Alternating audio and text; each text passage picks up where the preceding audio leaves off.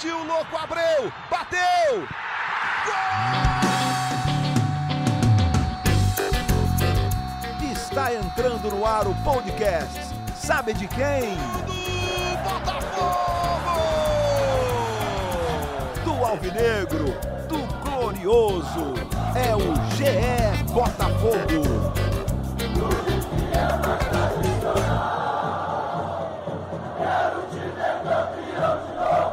Você, torcedor alvinegro que tá ligado, ouviu a vinheta? Isso é o GE Botafogo, episódio número 10, episódio marcante.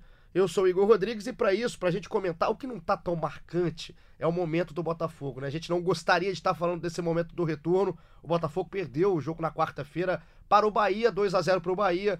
E é uma situação complicada porque vinha de uma derrota já com São Paulo em casa, um momento complicado desse início de ciclo, de terceiro ciclo do Eduardo Barroca no Campeonato Brasileiro. Vamos falar tudo sobre o jogo. A gente tem estatística hoje para falar, tem pegadinhas, temos tudo aqui no nosso episódio 10 do GE Botafogo.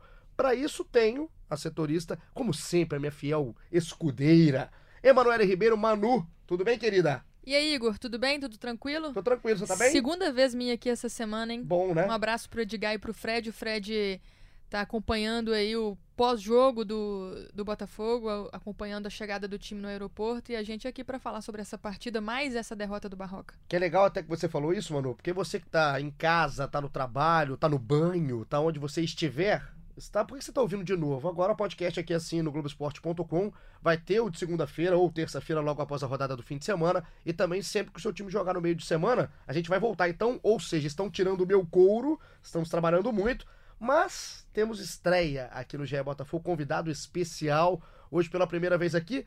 Você vai ouvir a voz dele, geralmente ele está do outro lado, está nos ajudando na edição, estamos pentelhando. Hoje ele está aqui para colocar aqui a sua análise e tudo sobre o Botafogo. Rafa, Rafa Barros, um prazer, viu? Prazer todo meu, bom dia, boa tarde, boa noite, a hora que você estiver ouvindo esse podcast. Vou, vou deixar, quando chega alguém, eu sempre deixo aberto o microfone para você se sentir em casa. Faça a sua consideração inicial, Rafa. Então, então assim, como, como todo bom botafoguense, eu sou supersticioso. É 21 rodada, número 21, número que acompanha o Botafogo, porque dia 21 de junho de 1989, o Botafogo pôs fim ao jejum de 21 anos sem título. E aquele foi um dos títulos, assim, o mais marcante para mim, o primeiro título que eu me lembro, era criança. E a Beth Carvalho, né, que nos deixou esse ano. Saudosa. A saudosa Beth, madrinha do samba, e nos deixou 72 anos, dia 30 de abril, uma alvinegra, né, conhecidíssima, né, declarada. Mais do que declarada, né? E ela gravou nesse ano de 89, estava presente no Maracanã, obviamente, e gravou um dos sambas, né? O samba que homenageia o Botafogo. Ela falava assim: Esse é o Botafogo que eu gosto, esse é o Botafogo que eu conheço. Tanto tempo esperando esse momento, deixa eu festejar que eu mereço. Por que, que eu tô falando de Beth desse trecho do samba aqui? Porque esse é o Botafogo que eu conheço, não é o que eu gosto. Mas o Botafogo que enfrentou o Bahia é o Botafogo que todo mundo conhece, então é, depois a gente vai falar mais um pouco sobre isso. Mas enfim, só minha, minha introdução, minha abertura, lembrando da madrinha Beth Carvalho. Já quero deixar uma sugestão: Botafogo não fez gol, não vai ter gol para chamar. Exato. Então a minha sugestão em homenagem aos 30 anos de um dos títulos mais importantes do Botafogo, aquele gol do Maurício, narrado de forma brilhante pelo Galvão Bueno, eu deixo minha sugestão para encerrar o podcast com esse gol. A gente gosta de convidado assim, sabe, mano? Lembrar momentos felizes, né, é Igor? Isso, é Já isso. que os recentes não são tão bons. A felicidade a gente vai ter que procurar em outros momentos aí do Botafogo. E o Rafa chegou chegando aqui no nosso GE Botafogo. A sua proposta vai ser atendida vai ser atendido. E posso deixar uma provocação aqui para daqui vai, a pouco? Vai. A gente está falando de muitos dados, eu trouxe alguns aqui com, com, com o pessoal do Espião Estatístico, meu amigo aqui, Valmir Stort, que me ajudou muito um abraço hoje. pro Valmir, o pai dos números aqui do Globoesporte.com. Sim. E um dado eu já queria deixar adiantado aqui, uma provocação para vocês e para o pessoal que está ouvindo o podcast. Vamos. Vocês sabem quem é o jogador do Botafogo que mais finalizou no Campeonato Brasileiro? Aliás, finalizar e atacar não é uma coisa que o Botafogo tem gostado muito de fazer. Mas quem é o jogador que mais finalizou? Quem foi? Vamos fazer o seguinte, vamos segurar a audiência. Você em casa, você que está onde você estiver, pensa, chuta, bota no Twitter e a gente responde no fim do podcast, pode ser? Beleza. E você não vai querer chutar agora, não, Igor? Porque geralmente eu, eu, quando eu chuto eu acerto. Então é, eu, vou, eu vou deixar é modesto, pra depois. Menino, É modesto, menino. é sortudo. Eu vou deixar para depois, Manu vai pensar também aqui do meu lado. Com certeza a Manu deve saber, porque a Manu, setorista do Botafogo, tá com a cara. Se fosse uma live, ela tá com a cara de total dúvida. Parece que deu pane, né? Tela azul, pã! Na Manu, ela congelou aqui do meu lado. Pensaremos. Entre cinco nomes, mais ou menos, apenas. É, entre onze. Então vamos fazer o seguinte: vamos começar falando do jogo. Do que foi esse Bahia 2, Botafogo 0. Manu, a gente conversou é, há um tempo sobre o segundo ciclo do Barroca. Você que ouviu o, espe o especial aqui, pacotão do primeiro turno, que a gente colocou o Barroca aqui junto com a gente, estava junto com o Edgar Marcel de Sá. Um abraço pro Edgar. O Barroca fala em ciclos. O segundo, até certo momento, estava muito previsível, futebol pobre, e o Botafogo foi a 27 pontos. E agora o Botafogo tem duas rodadas já desse terceiro ciclo do Eduardo Barroca, zero pontos. Ele queria chegar até 40 pontos, então tem um caminho a percorrer. E o Botafogo, mais uma vez, não consegue apresentar um bom futebol. Tem um jogo com expulsão, que mexe no contexto da partida. Enfim, qual que é a sua análise desse Bahia 2, Botafogo 0? Então, é, o Botafogo tá com esse problema, né, Igor? Começou o campeonato bem, conquistando aí nove pontos em quatro rodadas, e agora já com duas rodadas ainda sem conquistar ponto nesse retorno e a perspectiva, a expectativa para as próximas rodadas não é tão boa, né? Até pelo desempenho do time contra o São Paulo e contra o Bahia. O Botafogo começou até bem o jogo fora de casa, o Barroca surpreendeu primeiro na escalação, acho legal a gente falar isso que a gente vinha cobrando dele até nos podcasts, a questão da variação de esquema, variação do, da formação e ele surpreendeu ontem. Vamos trazer qual foi a escalação aqui, Sim, Manu, até para quem fala. não, quem não acompanhou o jogo, é o seguinte: o Botafogo entrou em campo lá na Fonte Nova com o Gatito no gol, Marcinho voltando para a lateral direita, já que o Botafogo não tinha o suspenso Fernando, a zaga com o Marcelo Benevenuto e o Gabriel, e o Gilson na esquerda, então só o Marcinho, essa novidade, entre aspas, voltando para sua posição de origem. No meio-campo teve o Cícero, o João Paulo, e aí o Lucas Campos entrou naquela posição, e na frente o, o Rodrigo O Diego Souza, aliás, entrou, entrou no meio, o Lucas Campos entrou na ponta. E aí o Diego Souza jogou mais recuado, o Lucas Campos joga aquele lado direito que ele gosta de fazer, o lado esquerdo também variando, o Rodrigo Pimpão jogou, e na frente o Vitor Rangel. Então, tudo que a gente falava de Diego Souza, que a gente queria ver o Diego Souza um pouco mais participativo, não só um cara que decide lance, já que o Botafogo tem tanto pouco lance para decidir, fica é, quase obsoleto o Diego Souza no jogo. Ele conseguiu mudar. Ele conseguiu mudar e eu gostei de ver o Diego Souza jogando mais recuado nessa posição que ele também já fez tantas vezes aí na carreira, posição de meia. Acho que o Botafogo ganhou em criatividade, ganhou em visão de jogo. Agora eu não entendo a escolha a princípio pelo Lucas Campos. Não criticando até porque a gente vem pedindo o Lucas Campos, Me explique! né, no- no- nas últimas rodadas, mas pelo que a gente vem acompanhando no dia a dia, nos treinos, pelo que o Barroca vem falando, até falou na entrevista exclusiva ao Globoesporte.com a respeito do Lucas Campos, a gente imaginava que a opção, se ele optasse por um meia, seria o Léo Valência. E aí já me assustou um pouco entrando com o Lucas Campos, mas a novidade é o Diego Souza como meia e não o Lucas Campos fazendo essa função. E me assusta também, ô Igor, o Bochecha não começar a partida como titular. Ele que fez um grande jogo contra o São Paulo, Melhor foi campo. substituído, a gente já questionou essa substituição, o Barroca já explicou qual que foi o pensamento dele naquela ocasião e colocou até o Léo Valência, o que é, nos faz ainda questionar ainda mais essa escalação montada para ontem. E o Bochecha não estava em campo. E o Cícero, o jogador que não vem rendendo, que a gente já também comentou no último podcast, continuou em campo. Analisando assim os jogos do Botafogo, Cícero versus Bochecha, eu não entendo por que Bochecha ainda não ganhou essa vaga. Rafa, a gente. Você tá sempre acompanhando aqui o GE Botafogo com a gente, né? E o que a Manu fala é, é muito pertinente, até por conta do que a gente vem falando, é muito consciente em cima do que a gente vem falando, principalmente o caso do Bochecha. Na minha visão, sua opinião pessoal, individual, o Bochecha foi o melhor em campo contra o São Paulo. Uhum. né? Não só pelo passe no gol do João Paulo, mas pela intensidade de jogo que ele tem, que poucos jogadores do Botafogo têm. É um cara que se difere um pouquinho na qualidade técnica, um time que é mais raçudo, mais operário, mais trabalhador.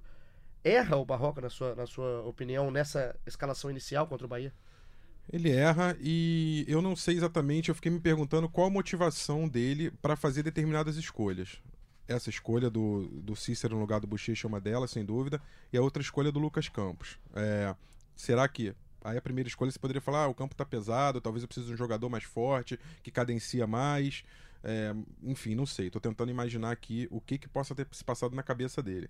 É, em relação ao Lucas, o Lucas me lembra um pouco, já que a gente tá um pouco saudosista aqui, abri falando de 89, me lembra muito um jogador de 95 que o Botafogo tinha naquele elenco campeão, que ele era muito útil para o time, mas ele sempre que ele começava jogando, o time ia mal, que é o Iranildo.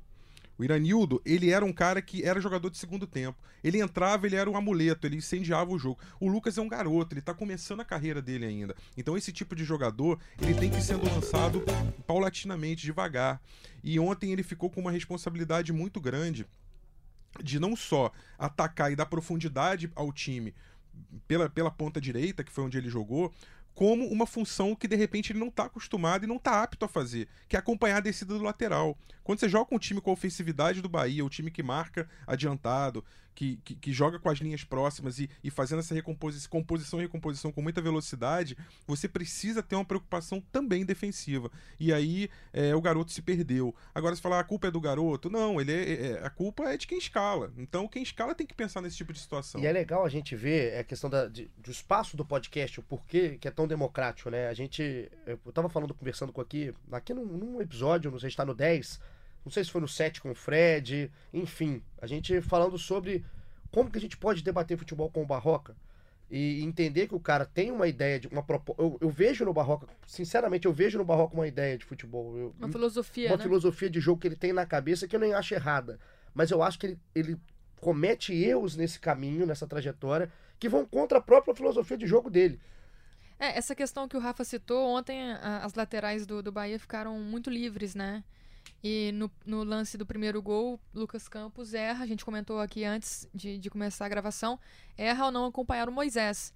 E um dos assuntos do nosso último podcast, por exemplo, foi o Marcinho, né? O Moisés até passa pelo Marcinho para fazer o cruzamento rasteiro.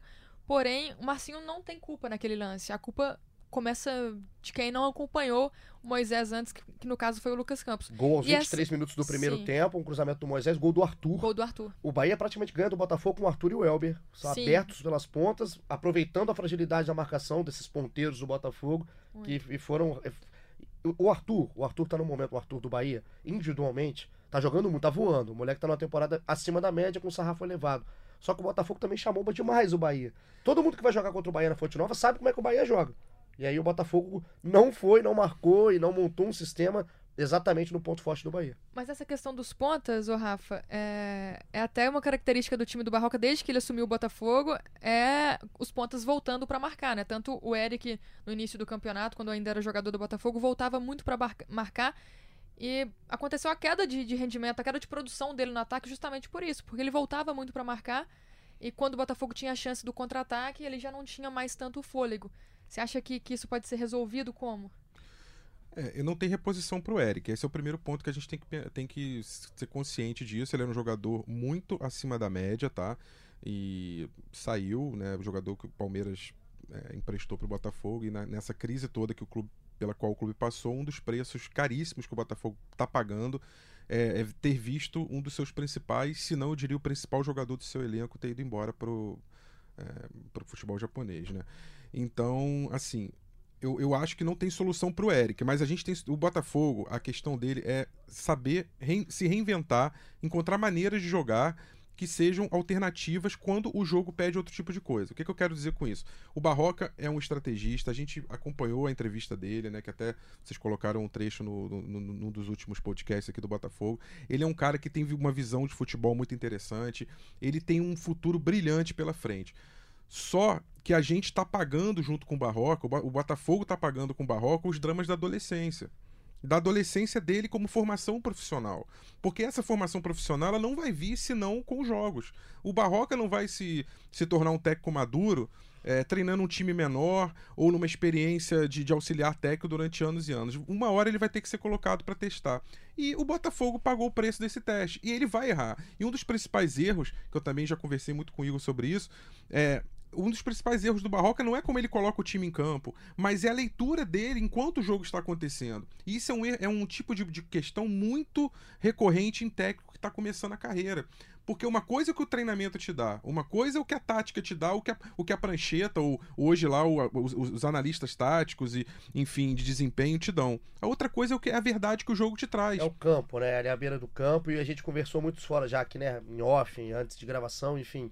O Barroca, ele vai, ele vai, ele vai errar bastante, assim. A gente tá vendo que o Barroca tem uma dificuldade, não, ele não tem dificuldade de entender futebol, ele sabe futebol. Acho que isso é, é, é, é claro, deixa claro em toda a conversa que a gente tem com o Barroca.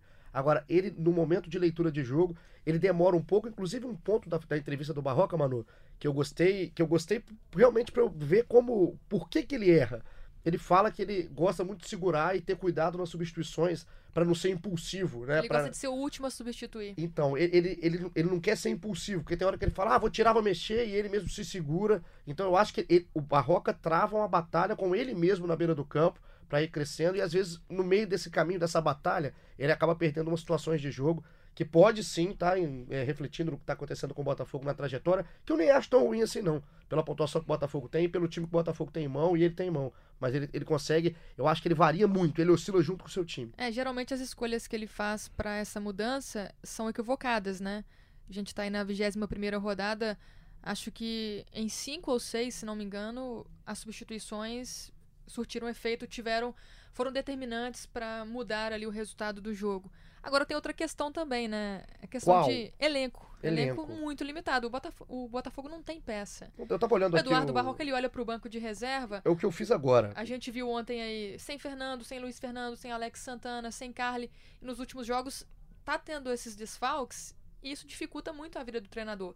Mais de 50% do elenco também, Rafa, a gente já fez essa matéria aqui no Globoesporte.com, é formado por jogadores da base, jogadores que não têm tanta experiência, não tem a- aquela caça que precisa pra mudar um jogo como esse do Bahia, né? E esse jogo do Bahia, além de tudo, de tudo que a gente tá falando aqui de leitura, de, de elenco, que são coisas que o Botafogo não vai resolver a curto prazo, então essa, essa mudança tem que pa- parecer e partir de outra forma. Ela levantou o dedinho, mano. fala. Inclusive, Diz. O prazo para inscrição de jogadores no Campeonato Brasileiro termina nesta sexta-feira, 27 de setembro. Então, É, a gente, a gente tá Esse gravando isso aqui problema- na quinta. esse problema vai permanecer até o fim do ano. vai ter que achar uma solução em cima desse problema. E dentro desse jogo, o jogo do- de quarta-feira contra o Bahia, a gente também tem que colocar aqui, é importantíssimo colocar que depois do gol do Bahia, isso aos 23 minutos, é logo aos 33, é um lance que pra mim é capital no jogo.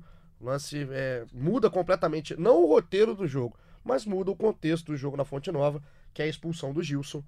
É, eu quero saber de vocês, primeira coisa, justiça na expulsão. Pra quem não viu o lance, o Gilson faz uma falta é, marcado, o árbitro vê uma falta do Gilson em cima do Elber e ele é expulso direto, uma expulsão direta. O Elber iria, Último homem, o é, Gilson. iria em direção ao gol, o Gilson era o último homem, o Elber vai ao chão e na visão da arbitragem, na visão da, da arbitragem de vídeo, enfim, da comissão de arbitragem da partida, o Gilson teria feito uma falta para expulsão. Rafa, concorda com a decisão? Para você foi errado, enfim, sua análise.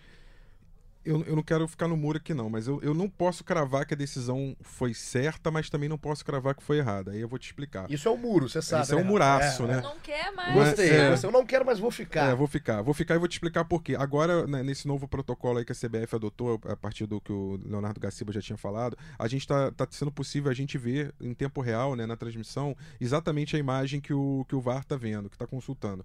E, sinceramente, em nenhuma das câmeras apresentadas ficou claro pra mim que o Gilson tocou no, no- no jogador do Bahia. Não ficou claro. Não ficar claro não significa que ele não tocou. Mas eu acho que a imagem não é conclusiva. E aí, se a imagem não é conclusiva, qual o critério que tem que ser usado? A decisão do árbitro é soberana. Se ele sentiu naquele momento que, que foi para expulsão e era o, realmente era o último homem, era um lance que, por exemplo, a gente pegar um lance parecido no Cruzeiro e Santos, o jogador do Santos foi expulso numa recomendação de revisão de VAR num lance pra- praticamente idêntico. Então, assim, naquele lance, se ele tocou e se foi feita a era para expulsão. Na minha visão, sim. O que não fica claro é se ele tocou. E nenhuma câmera de- deixa isso claro. Eu vou tentar te tirar do muro, tá? Você tá lá no lugar do árbitro, tá com aquela roupa da arbitragem, o que, que você faz no lance? Aí você não pode ficar no muro. Não, não, então, o árbitro, se, o- se eu sou o árbitro e, e- e percebi que houve o toque, eu vi que, e vi que no ele primeiro percebeu. momento que você viu esse lance, o que, que Não, não, de cara, de cara eu, é, pelo contexto do lance, uma jogada rápida, um contra-ataque rápido, eu tendo a, imaginar que o atacante, é, ele não tem por que trocar uma chance clara e manifesta de gol, e entrar de cara com o gatito, embora seja o gatito, né? Mas por, por uma, ah, eu vou ganhar aqui uma, um, um- de repente um pênalti, acho que ele até achou que seria pênalti porque ele cai dentro da área, ele não dá pra ver se tá fora ou dentro. Depois dá, dá para entender que é fora no replay, mas pro jogador, tentando imaginar com a cabeça do jogador, é, do Bahia. Então, sim, eu acho que ele não faria isso. Então, tento, como árbitro, eu tenderia a achar que foi. Mas, como eu te disse, nenhuma imagem, nenhum replay me é conclusivo. Razão pela qual eu não entendo, eh, passa a não entender o chamado do VAR. A não ser que o VAR tenha chamado pra dizer foi fora da área e não foi dentro. Entendi. Manu, você. Você vai ficar no muro também, porque o Rafa, Não. ele deu uma, uma explicação aqui pra mim. O muro é assim, é assim, fiquei. Eu vou falar o que meus olhos viram, né? O que só eles viram, seus belos Só o olhos. que eles- Inclusive, eu tô usando óculos aqui, É, o pessoal não tá vendo. Tá não tô lindo. enxergando muito bem. Tudo ótimo. Porém, é, o que eu vi ali, vi e revi as imagens, eu não vi o toque. Então, se eu tivesse o auxílio do árbitro de vídeo, se eu tivesse o auxílio das imagens, eu não marcaria aquela falta, eu Porque tiraria as o cartão imagens que você viu não teve toque. As imagens que eu vi, talvez falta um ângulo melhor pra enxergar o Para toque. ficar conclusivo, como Pra disse o ficar conclusivo. Porém, pra mim, o que eu concluo das imagens é que não houve o toque. E, e, Manu, deixa eu fazer uma observação aqui, que o futebol é interessante, né? Com- da mesma maneira que ele te dá, ele tira de você.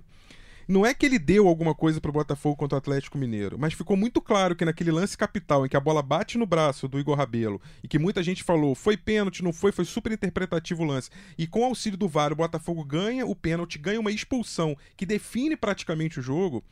Da mesma maneira que ele ganha, aqui tô fazendo umas aspas aqui com a mão, né, que não dá pra ver. Da mesma maneira que ele ganha ali aquela expulsão e aquele pênalti, né, que muita gente achou que não foi, eu achei que foi. Ele interceptou a bola que fa- faz o movimento com o braço e, e o jogo praticamente mudou em um lance. Da mesma maneira ontem na Fonte Nova foi o contrário.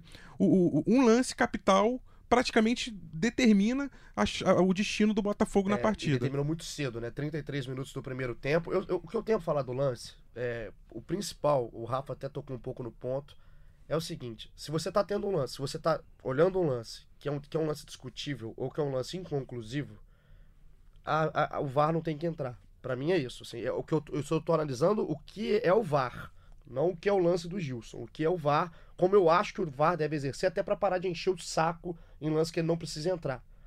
O lance do Gilson é um lance que, a- que eu fico entre a opinião do Rafa e a opinião da Manu. Porque é, cada um pode ver o lance de uma forma. Eu, eu tava vendo o jogo, depois o Fred Gomes colocando no tempo real do jogo, ele falando que pra ele, ele olhou e não foi nada. Pra ele não foi nada. A opinião do Fred não foi nada. Então, assim, se é um lance, se o lance do Gilson é um lance que 100 pessoas estão olhando, 99 acham que não foi nada, aí eu acho que o VAR tem que chamar. Agora, se a gente está falando aqui de 50-50, 60-40, aí eu acho que a, a decisão de campo ela tem que ser respeitada. E o que eu tenho certeza é que é uma decisão de campo na postura do árbitro que mudou o cenário do jogo, é, no sentido de contexto do jogo. O Botafogo já não teria forças para fazer muita coisa diante do Bahia, que é forte demais em casa. Mas aí perde um jogador de frente, né? Porque o Barroca já tem que queimar uma substituição. Sai o Lucas Campos. o Lucas Campos, que não estava bem no jogo, porém essa substituição poderia ser feita de outra forma para dar um fôlego a mais na frente pro Botafogo e entra o Lucas Barros para compor ali a lateral esquerda, E né? é complicado, assim, o Lucas Barros, eu já falei isso mais de uma vez aqui, esse moleque é bom de bola, mas ele não consegue entrar em jogos é, normais, em temperaturas normais de, de pressão, né? Que ele, ele não. Ele não consegue estar no jogo certo para ele entrar. O jogo, quando ele entra ontem, já é um jogo fadado, né? Ao fracasso quase, porque o Botafogo ter que tirar vários coelhos da cartola para tentar segurar o Bahia. E não consegue, e o Lucas acaba. O Lucas Campos paga o pato, sai do jogo, e o Lucas Barros também entra numa roubada. Igor, deixa eu, deixa eu falar uma coisa aqui. Pro, pra- eu não- a gente está analisando aqui o Botafogo, é, no- é a nossa matéria aqui, é, o- é o que eu, é o que eu quero falar também. Mas eu queria fazer só um parênteses que é fundamental. E ontem isso confirmou mais, mais ainda para mim. É, o Bahia, tirando hoje o Flamengo e o Palmeiras, o Bahia joga o melhor futebol de todos os 20 clubes da Série A. Tá eu não tenho a menor não? O Atlético Paranaense a gente vai ter que ver como é que ele vem da- do, do título. Eu falo isso porque é, é- é comum um time que conquista um título que não do brasileiro, seja da Libertadores, da Copa do Brasil, do- enquanto o Brasileirão tá acontecendo, que ele tire o pé, que ele se desconcentre, que ele joga apenas para terminar a temporada. É, você poderia falar do Grêmio, aí entra o Grêmio, O a mesma Grêmio também coisa. Também falar, seria um, mesmo raciocínio. Time por time, sim. Mas eu tô dizendo, nesse Campeonato Brasileiro, neste momento da competição, e até pensando na competição de uma forma linear, é, o Bahia hoje briga por uma vaga na Libertadores mesmo. Ele não é brigando como azarão, talvez pelo G6, não. Pra mim, o Bahia briga pelo G4. E tranquilamente. Então, assim, o Botafogo pegou ontem o time que tem o terceiro melhor aproveitamento em casa do campeonato. Tá? Ele pegou um time muito qualificado. Era impressionante a diferença do Bahia para o Botafogo na questão do agrupamento da proposta de jogo e principalmente da velocidade de reação dos jogadores. Quando o jogador do Bahia pegava na bola, ele levava no máximo um segundo e meio para tomar a decisão e geralmente a decisão era soltar a bola para o próximo. Eles sabiam onde o próximo estaria. O Botafogo, pode pegar o videotape do jogo, pega o replay, você vai ver. A reprise você vai ver. Quando o jogador do Botafogo pega a bola, ele demora mais ou menos uns 3 segundos para tomar a decisão. Isso no futebol de hoje é crucial. Sabe É coisa falta de objetividade do Botafogo que deixa a gente chateado mesmo, né, ao assistir o, jogo. A gente vem falando isso. Tem tempo. E assim, tempo. o Botafogo não consegue. Tá demorando a evoluir, né? O time demora a dar um passo ad- adiante nesse processo de, de ciclos, né? Esses ciclos do Barroca. É muito lento. Passa por tudo que a gente falou, questão do elenco, questão da realmente da fragilidade, de falta de Tem peças. várias explicações. Né? várias vertentes. Mas sabe uma parada que eu fiquei. Eu, eu fiquei assim. é, eu imagino fazendo um exercício junto com o, jogo, o torcedor do Botafogo. Ontem, o jogo dessa quarta-feira, o Botafogo sofreu, sofreu muito com um jogador que, quando no Botafogo, era criticado, que era o Moisés.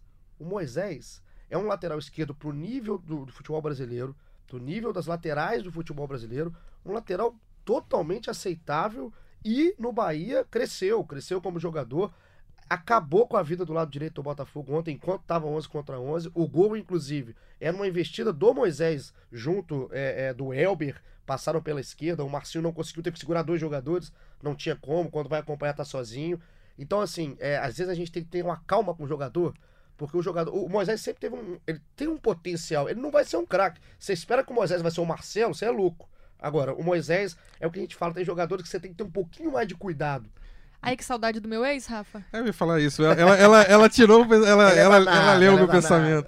Não é a questão de saudade, mas é que o Botafogo foi cruelmente, assim, açoitado ontem pela lei do ex. O Moisés não fez o gol, mas ele fez meio gol.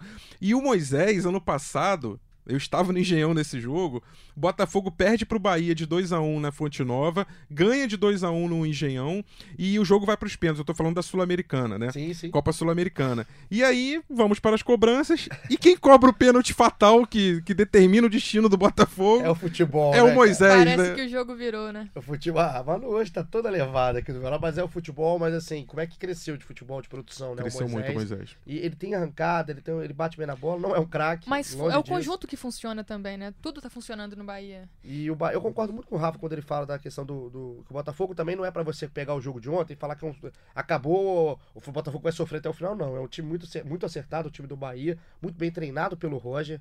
O Roger também, ele, quando ele encaixa o trabalho, quando ele consegue trabalhar, ele é um treinador chato de você enfrentar, principalmente fora de casa. Eu, o que a gente fica aqui olhando do lado de cá é só que o Botafogo contra todo adversário que tá um pouquinho mais encaixado, ele já vai praticamente vencido. Então é, é a única coisa que a gente faz de ressalva. Pro torcedor que tá do outro lado, mano, também não ficar achando que tudo é depressão, eu tenho uma, uma- um elogio aqui ao jogo de ontem.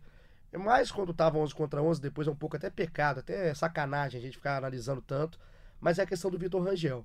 O Vitor foi mal no, no jogo anterior contra o São Paulo, a bola não chegou praticamente, ele também não conseguiu brigar contra os zagueiros, contra o Arboleda principalmente, e ele foi bem. Foi bem. O Vitor foi bem agudo, agressivo, acho que muito ajudado pela companhia do Diego Souza, um pouco mais próximo dele mesmo que atrás, mas o Vitor mostrou que pode ser um jogador para se treinar, né, testar, Sim. vai ter uma semana cheia de trabalho depois, pode ser um jogador que dê algo ao Botafogo que o Botafogo não estava E tendo. com o Diego Souza funcionando no meio de campo, acho que, que pode ser essa a opção pro Barroca ali na frente no ataque, né? E a gente vem falando aí da falta de evolução do, do Botafogo, o Igor. E um dos setores que estava bem arrumadinho até então era a defesa. A gente vinha falando, o Botafogo sofria pouco na defesa, até no jogo contra o Ceará, por exemplo, foi massacrado. O Marcelo e o Gabriel foram muito bem. E ontem, tanto no São Paulo e agora ontem de novo, a defesa voltando a falhar. Um erro coletivo no primeiro gol e no segundo gol um erro crucial do Gabriel, que pra mim estava entre os melhores zagueiros do Campeonato Brasileiro até Eu então. posso até estar errado aqui, se. Eu posso até estar lembrando errado. A gente fez o pacotão do final do primeiro turno e a gente escolheu o cara do Botafogo no primeiro turno. O Edgar estava aqui comigo. Se eu não me engano, o Edgar escolhe o Gabriel Sim, Gabriel. como o melhor e assim, com muita justiça, assim, como o melhor do Botafogo. Eu não sei se ele tá entre os melhores do Brasileirão. Não sei se aí você tá jogando com o coração alvinegro junto, mas que ele é um grande jogador do Botafogo e ele Aí é mais pela expectativa e o que ele tá colocando. O Gabriel realmente tá, tá jogando muita bola. Ele não tá no nível, quando eu falo da questão do nível dos outros zagueiros, eu não vejo o Gabriel no nível do Moledo, no nível do Kahneman, no nível do Rodrigo Caio. Eu não vejo ele ali ainda. Mas eu Sim. vejo ele num segundo escalão. no- e, e quando você tem um time mais frágil, é difícil pro zagueiro. E ele vinha mostrando.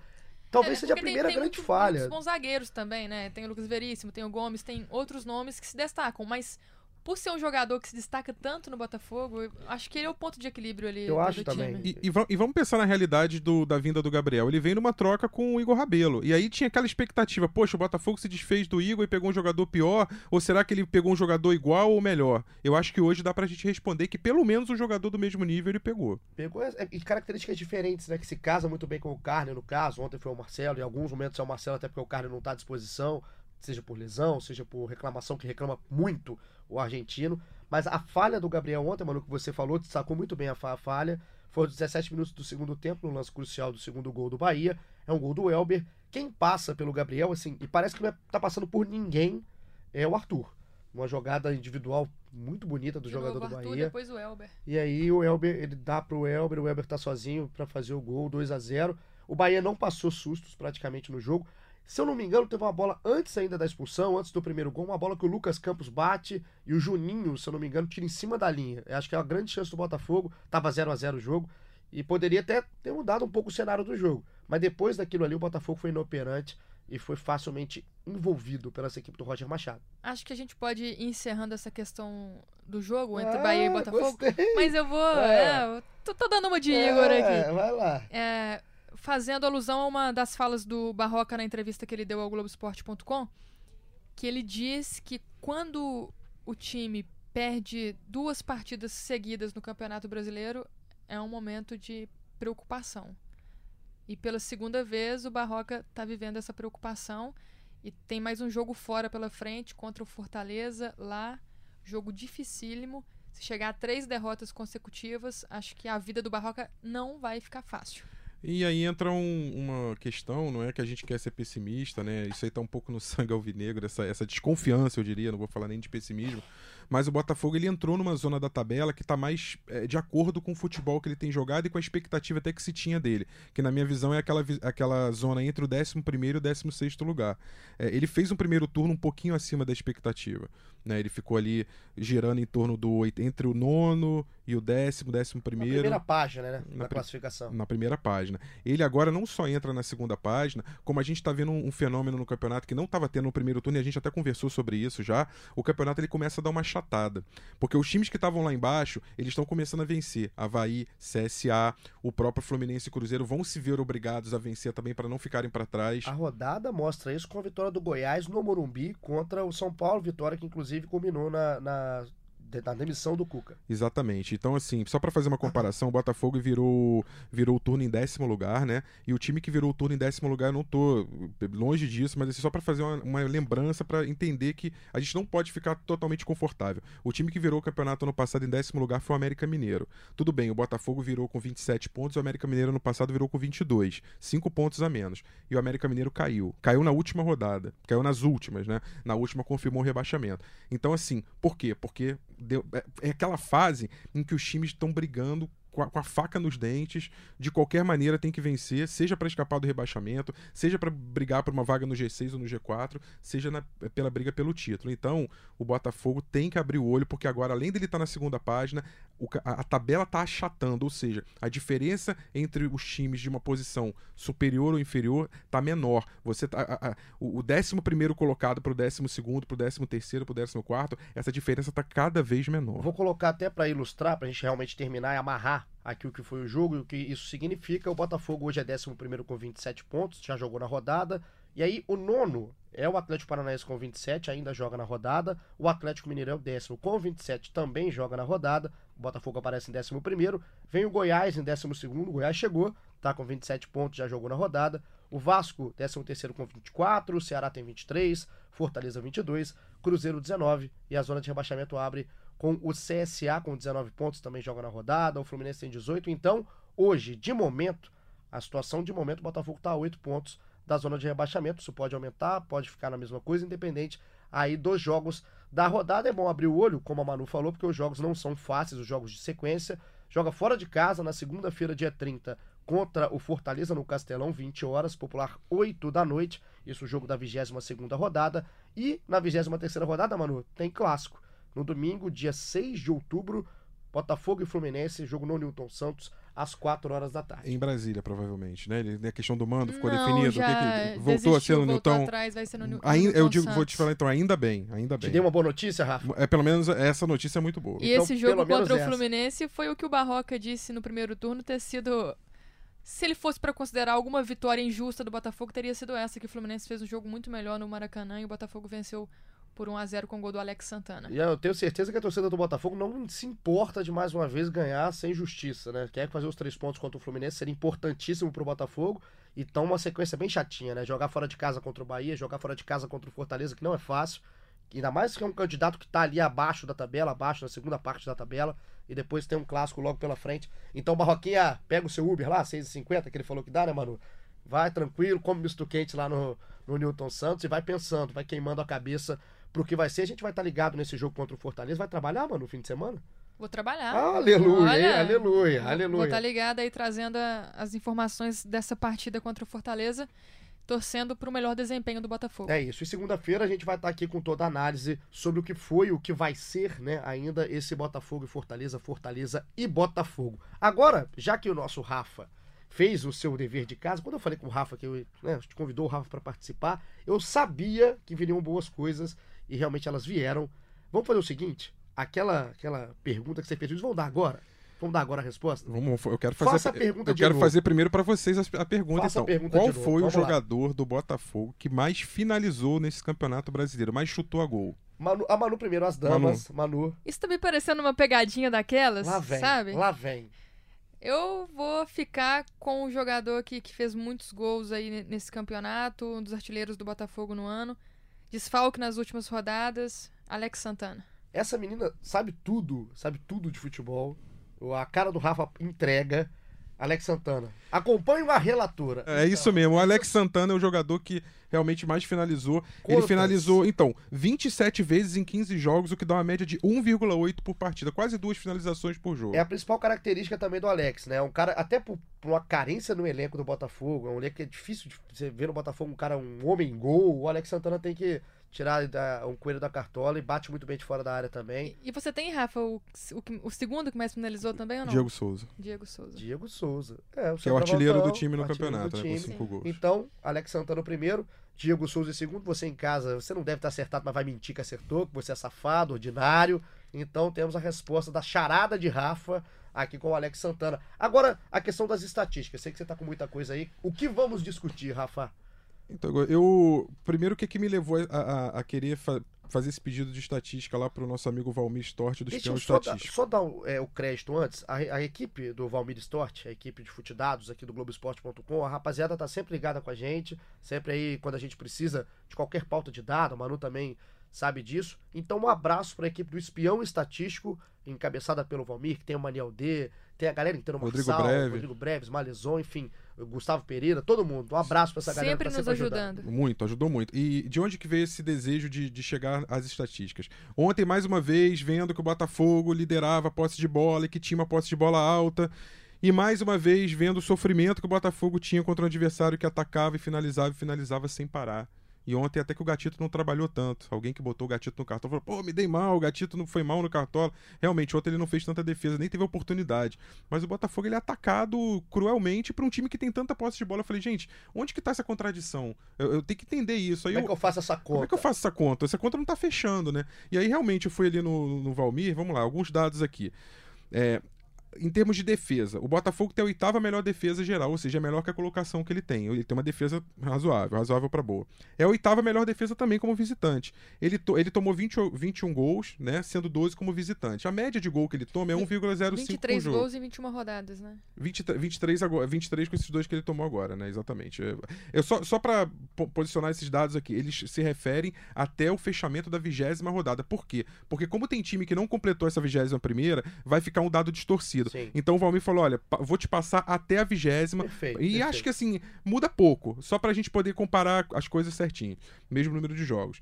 Então, até o início da rodada, o Botafogo tinha a oitava melhor defesa como visitante, o 15 melhor ataque geral, mas como visitante, o oitavo melhor ataque. Ou seja, você pega esses dados, você fala assim, poxa, é um time que tem posse de bola, por exemplo. Ele é o quinto melhor time em posse de bola, 54% de média. Ele tá atrás, de, por exemplo, do Flamengo, do Fluminense, times que estão. O, o, né, Fluminense aí. pelo o Santos, o Fluminense por causa do, do Fernando Diniz, enfim. Mas o, o, o Botafogo é um time que tem uma posse de bola alta, é um time que aparentemente tem uma defesa razoável para boa. Quando Então- você me apresenta esses números, a Manu acho também é, partilha comigo, eu acho, tá, Manu? Se você não partilhar, você pode falar. É, é um time aceitável, né? É um time, são números ok. Números de um time que tá ali realmente no meio da tabela pra cima, talvez, uma defesa ok. Mas o problema da posse de bola do Botafogo é o que o Rafa vai falar agora. É. Você já sabe? Vocês combinaram? É, tá, tamo aqui. Entendi. Tamo é, um, é um complô, é um Sim. complô. E aí, e aí que é o, aí que vem o problema. Quando ele- eu- os primeiros dados ele foi me passando, eu fui tentando, aí quando ele chegou na metade pro final, eu falei, agora tá explicado. O Botafogo, ele é só o segundo colocado, na verdade o penúltimo, né, em número de chutes a gols sofridos. Ele só é melhor que o CSA nesse dado. Rapaz, Ele, ele tem um número sofre, absoluto aí? ele sofre 17 gols, 17 chutes a gol por jogo e um total de 339. O Botafogo deixou os adversários nesse campeonato finalizarem 339 vezes, o que dá uma média de 17 por jogo. Ele só é melhor que o CSA. Ou seja, um time que tem a posse de bola, que é o quinto melhor em posse de bola, um time que até tem uma defesa em números absolutos razoável e um ataque como visitante razoável. Como é que esse time deixa o adversário chegar e chutar tanto a gol? E aí vem outro dado mais preocupante ainda: número de chutes a gol realizados. O Botafogo é o vigésimo colocado, ele é o último. Ele é o time que menos finaliza no campeonato.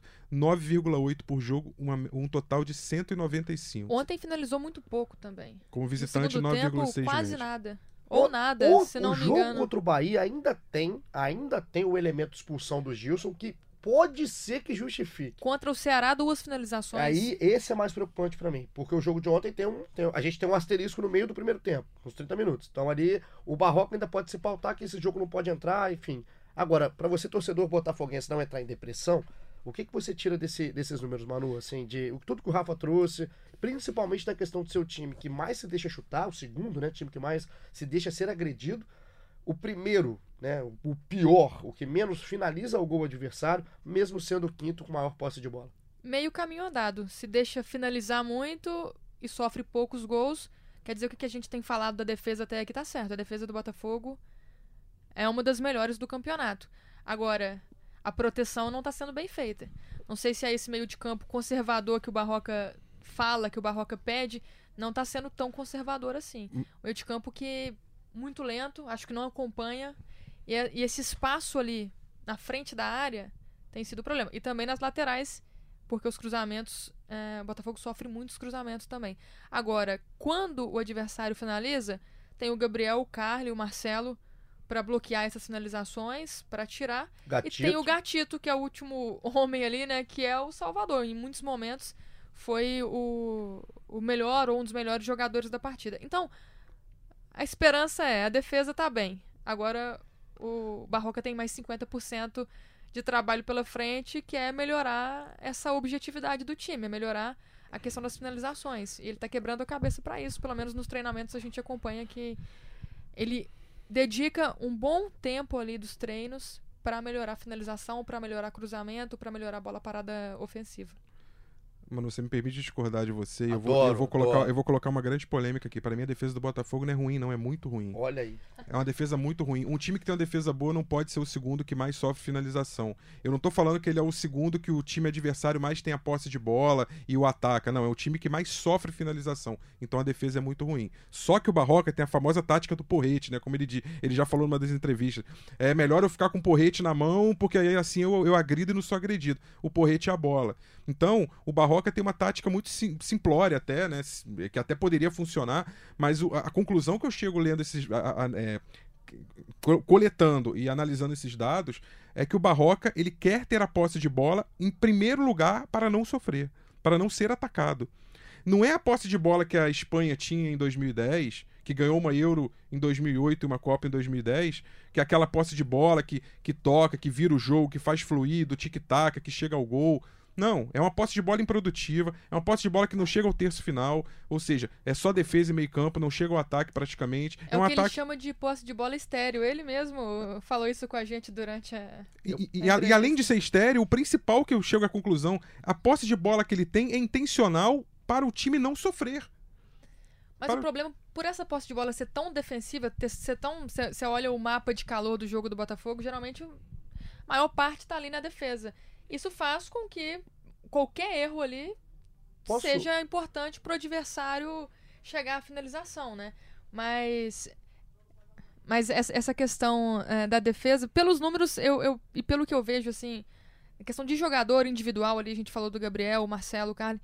Eu ainda acho que, que a defesa tá bem, mas concordo com você. O Botafogo, o, o Barroca hoje tem nessa, nessa filosofia da posse de bola o não ser atacado. Assim, quanto mais tempo eu ficar, menos eu vou sofrer. Porém, quando é, acontece de o adversário pegar a bola, o adversário é muitas vezes muito mais objetivo. Vocês me permitem, assim, repetir algo que eu falei aqui no terceiro episódio, se eu não me engano. O Botafogo, tudo que eu ouço disso do Botafogo, a Manu acho que já sabe até que eu vou falar. O Botafogo perdeu a vergonha, perdeu a vergonha de empatar. Perdeu. O Botafogo vai pro jogo hoje sem a menor vergonha de não sofrer um gol e também não fazer. O 0 a 0 pro Botafogo contra o Bahia estaria de ótimo tamanho. Eu não tô falando que tem que estar, não. Tô falando o que eu, o que eu vejo quando eu vejo um time que quer ter a bola, quer ter a bola, quer ter a posse de bola e simplesmente ele quer ter a, a posse de bola, não é para ele agredir o adversário, é simplesmente para ele não ser agredido. É, é, é desse jeito que eu vejo essa- esse, esse número. Isso pra mim é E, inacreditável. Igor, deixa eu fazer uma provocação matemática aqui pra você. O Botafogo fez 27 pontos no turno. Quantos jogos tem um turno inteiro? 19, né? 19, é isso. Então, se o Botafogo empatasse todos os jogos, 27 com 19, ele chegaria ao quê? 46 pontos. Ele estaria livre, né? Então, é, faz algum sentido Só que o problema- mas o matemático. problema é que quando você tem isso na sua filosofia é, é essa, sua, sua filosofia é de fazer 19 pontos, você não vai conseguir os 19 Mas a pontos. porque filosofia não é essa, Você... Exato. é fazer mais 27. É, é o que eu tô falando, assim, o Botafogo quer repetir o seu turno, né, pra ter ali... Sim, sim. 54. E eu não, eu não vejo você fazer um. A gente pode colocar aqui que o Barroca pode se pautar na pontuação do primeiro turno, e eu acho que tem que se pautar mesmo. Fez mais do que o Botafogo poderia fazer, isso eu concordo. Só que a questão é que eu vejo vários jogos, em vários jogos, que o Botafogo vai realmente para se defender, independente do que for o resultado, de, de onde ele tá jogando. Ele olha o adversário. Esse adversário, se eu fizer um ponto, tá ótimo. E segura essa posse de bola e não faz nada com ela. Eu fiz essa pergunta é, influenciada por você, Igor, ao, ao Barroca. Ele discordou, claro, mas não foi nessa questão de o Botafogo entra em campo pensando em empatar? Não, mas depois do jogo, você não acha que entrou pensando em empatar? É, com base em jogos como contra o Ceará, contra o Cruzeiro, contra o Corinthians, porque o Botafogo fez realmente jogos muito ruins. Mas pelo que a gente acompanha, no dia a dia, é, pelo que a gente é, convive ali com o Barroca, a gente vê que ele tá incomodado, tá muito incomodado com essa questão das finalizações, tá muito incomodado com essa questão da impro- improdutividade ofensiva. Mas eu acho que as peças não ajudam mesmo. Mas o eu- ataque do Botafogo tem um sério problema Muito de problema. qualidade. De qualidade, exato, de qualidade. Só que tem um grande problema também nesse time do Botafogo. Essa questão de ser agredido. 330 e poucos chutes aí, 17 por jogo, quase 18 por jogo. O meio-campo do Botafogo. O, o Barroca tem que dar um jeito no meio-campo do Botafogo. Alex Santana, João Paulo e Cícero, esse trinco não joga. Esse trinco não tem condição de jogar junto. É, eu vejo isso, é, é muito claro na minha cabeça. O Alex Santana joga mais adiantado, com- até concordo. Agora, numa, numa espécie que você tem o Diego Souza recuado, ele pode ser um jogador de meio campo junto com o João Paulo e o Cícero ser sacado do jogo. O- qual, qual, é o, qual é o sentido do Cícero no futebol do Botafogo hoje? O, o, o Cícero faz algo pra defesa? O Cícero produz ofensivamente? Eu tô falando do Cícero de hoje. Eu não acho ele incontestável. Não, não pode ser. O Cícero, o Cícero não pode ser o jogador que fica em campo pro, pro Bochecha ser sacado. É, e aqui a gente não tá nem glorificando o Bochecha, nem martirizando aqui o, o O Cícero, não. não. Mas o Cícero que eu vejo em campo, a produtividade hoje, atual do Cícero, pra mim é totalmente inofensiva no Botafogo. Ele não participa do jogo. E aí a gente começa a encontrar problemas. Se a desculpa é que o Bochecha é lento, não tem ninguém muito rápido ali, né? Não tem. O João Paulo também é lento. O Alex Santana talvez seja o, o que tenha mais é, vigor aí no meio dessa galera. Mas e o Cícero. com o Alex Santana, o Botafogo ganha nessa questão da finalização, pelo menos que é o jogador que Sim, chega não, não, Alex Santana- de esse- frente esse pra área. pra Esse tem mim, que ficar. Esse é intocável. Agora, o Cícero, que muita gente defendia o Cícero há muito tempo, era a questão da bola aérea. Quantos gols de cabeça que o Cícero fez no Botafogo? mano? Você tem ideia? Eu lembro de um. Acho que dois. Eu lembro de um. Agora na cabeça. É, E assim, isso. Ele pode ser um cara que ajuda na bola aérea defensiva, mas eu acho que é muito pouco pro tamanho que o Cícero vem pro Botafogo, pelo status que o Cícero tem de carreira, que tem um, grande, um jogador que tem grande carreira, e hoje acho que entrega muito pouco em campo. é, no futebol moderno que a gente a gente está vendo hoje aí, né? Em outros clubes estão tendo essa discussão também, por exemplo, o Fluminense se joga lá com, com o Nenê e com o Ganso. É, no caso do Botafogo, eu acho que o Botafogo está extrapolando a cota de jogadores lentos por time. Isso faz com que a transição seja mais lenta, faz com que o jogo em, em si seja mais lento. Então, é, Cícero e Diego Souza no mesmo time ao mesmo tempo. É, para começar jogando, eu não sei. É só uma interrogação. Porque a gente, a gente, depois que esses dados são levantados, a gente tem que se perguntar: dá para o Botafogo jogar diferente disso? É, vale a pena o Botafogo tentar uma alternativa diferente? Eu não falo de jogadores, eu falo de, de padrão tático e de postura. Dá para o Botafogo abrir mão de ter a maior posse de bola, uma posse improdutiva? E qual é a alternativa? Para onde o Botafogo tem que olhar? De que forma ele tem que jogar para não ser improdutivo, para mudar esse estilo de jogo? E, e, outra pergunta: vale a pena mudar esse estilo? É só, eu só deixo no ar Acho que tem perguntas. que pegar essas lições que o Barroca, Barroca tanto fala após as, os jogos e transformar realmente em aprendizado, né? Uh, você falou da questão do, da posse de bola. Compensa ter menos posse de bola? Quando o Botafogo teve menos posse de bola contra o Havaí, por exemplo, foi bem. Talvez é estudar a questão do, do jogo, estudar uh, o contexto ali para fazer essa variação.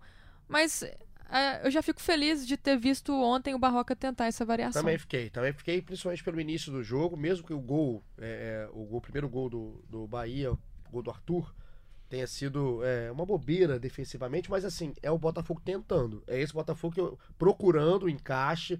Ontem encontrou em, é, uma dupla de Diego Souza e Vitor Rangel que não teria encontrado se não fizesse esse papel. Então, a gente quer o Barroca fora da inércia, né? Ele tá gordinho, mas dá pra mexer um pouco. Já tirou a barba, né? Tirou a barba. Tá, tá, gostou né, do estilo, mano? Gostei. Ah, 10 anos mais jovem. 10 anos 27 mais... anos.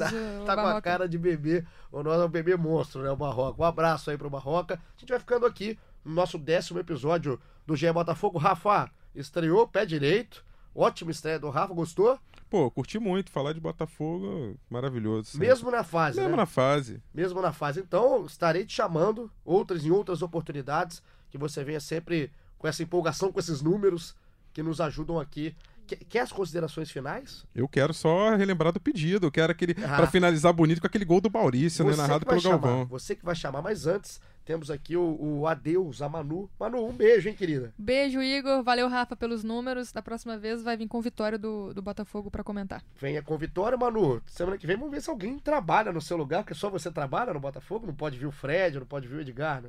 É, muitos, muitos pedidos dos torcedores para essa voz né? maravilhosa. Né? Aproveitar falando em torcedor, mandar um abraço pro João Batista, que essa semana entrou em contato comigo. Ah, o querido. Ouviu o, querido. podcast, várias considerações, a gente teve um debate muito bacana e é sempre importante ter esse feedback Pô, da torcida. Legal. legal demais. Um abraço pro João Batista, é isso? João Batista é um senhor de 54 anos. É, você me mandou, bem vi. Inclusive, escreve bem o seu João Batista. Um abraço aí para ele que tá sempre com a gente. E para você que tá sempre ligado. Aí, mais uma vez, episódio 10, mas estava no 9, estava no 8. Se começou agora, continue com a gente. Globoesporte.com/barra podcasts. Acha o GE Botafogo, vai, já tá ouvindo esse? Ouça também os anteriores, que a gente já dá umas batidas no barroca aí. Pode ficar ligado em tudo que a gente já fez. E olha, vem coisa boa pela frente. A gente vai estar tá junto sempre com jogos no meio de semana também tem preparação, a gente está preparando coisa muito legal, especial aqui pro Botafogo, com jogadores históricos, jogos históricos, enfim. A gente está preparando para você, pensando no torcedor alvinegro. Como prometido, vamos terminar com homenagem, com alegria aqui de Rafa. Rafa, a honra é sua agora para fechar nosso episódio 10. Um abraço, viu? É, 21 de junho de 1989, o Botafogo estava 21 anos sem ser campeão, de nada. Final do Campeonato Carioca, Botafogo e Flamengo o camisa 14, Mazolinha, cruza pro camisa 7, Maurício. 14 com 7 dá 21. E aí pergunto por que, que o Botafoguense é supersticioso? 1989, que é o contrário, 89 e 68, que era o ano do último título do Botafogo. Então não tinha como dar errado. E Galvão Bueno narrou assim. Marquinho. Vitor. Pelo meio a enfiada de bola. Olha o Botafogo chegando, cruzamento. Maurício! Gol!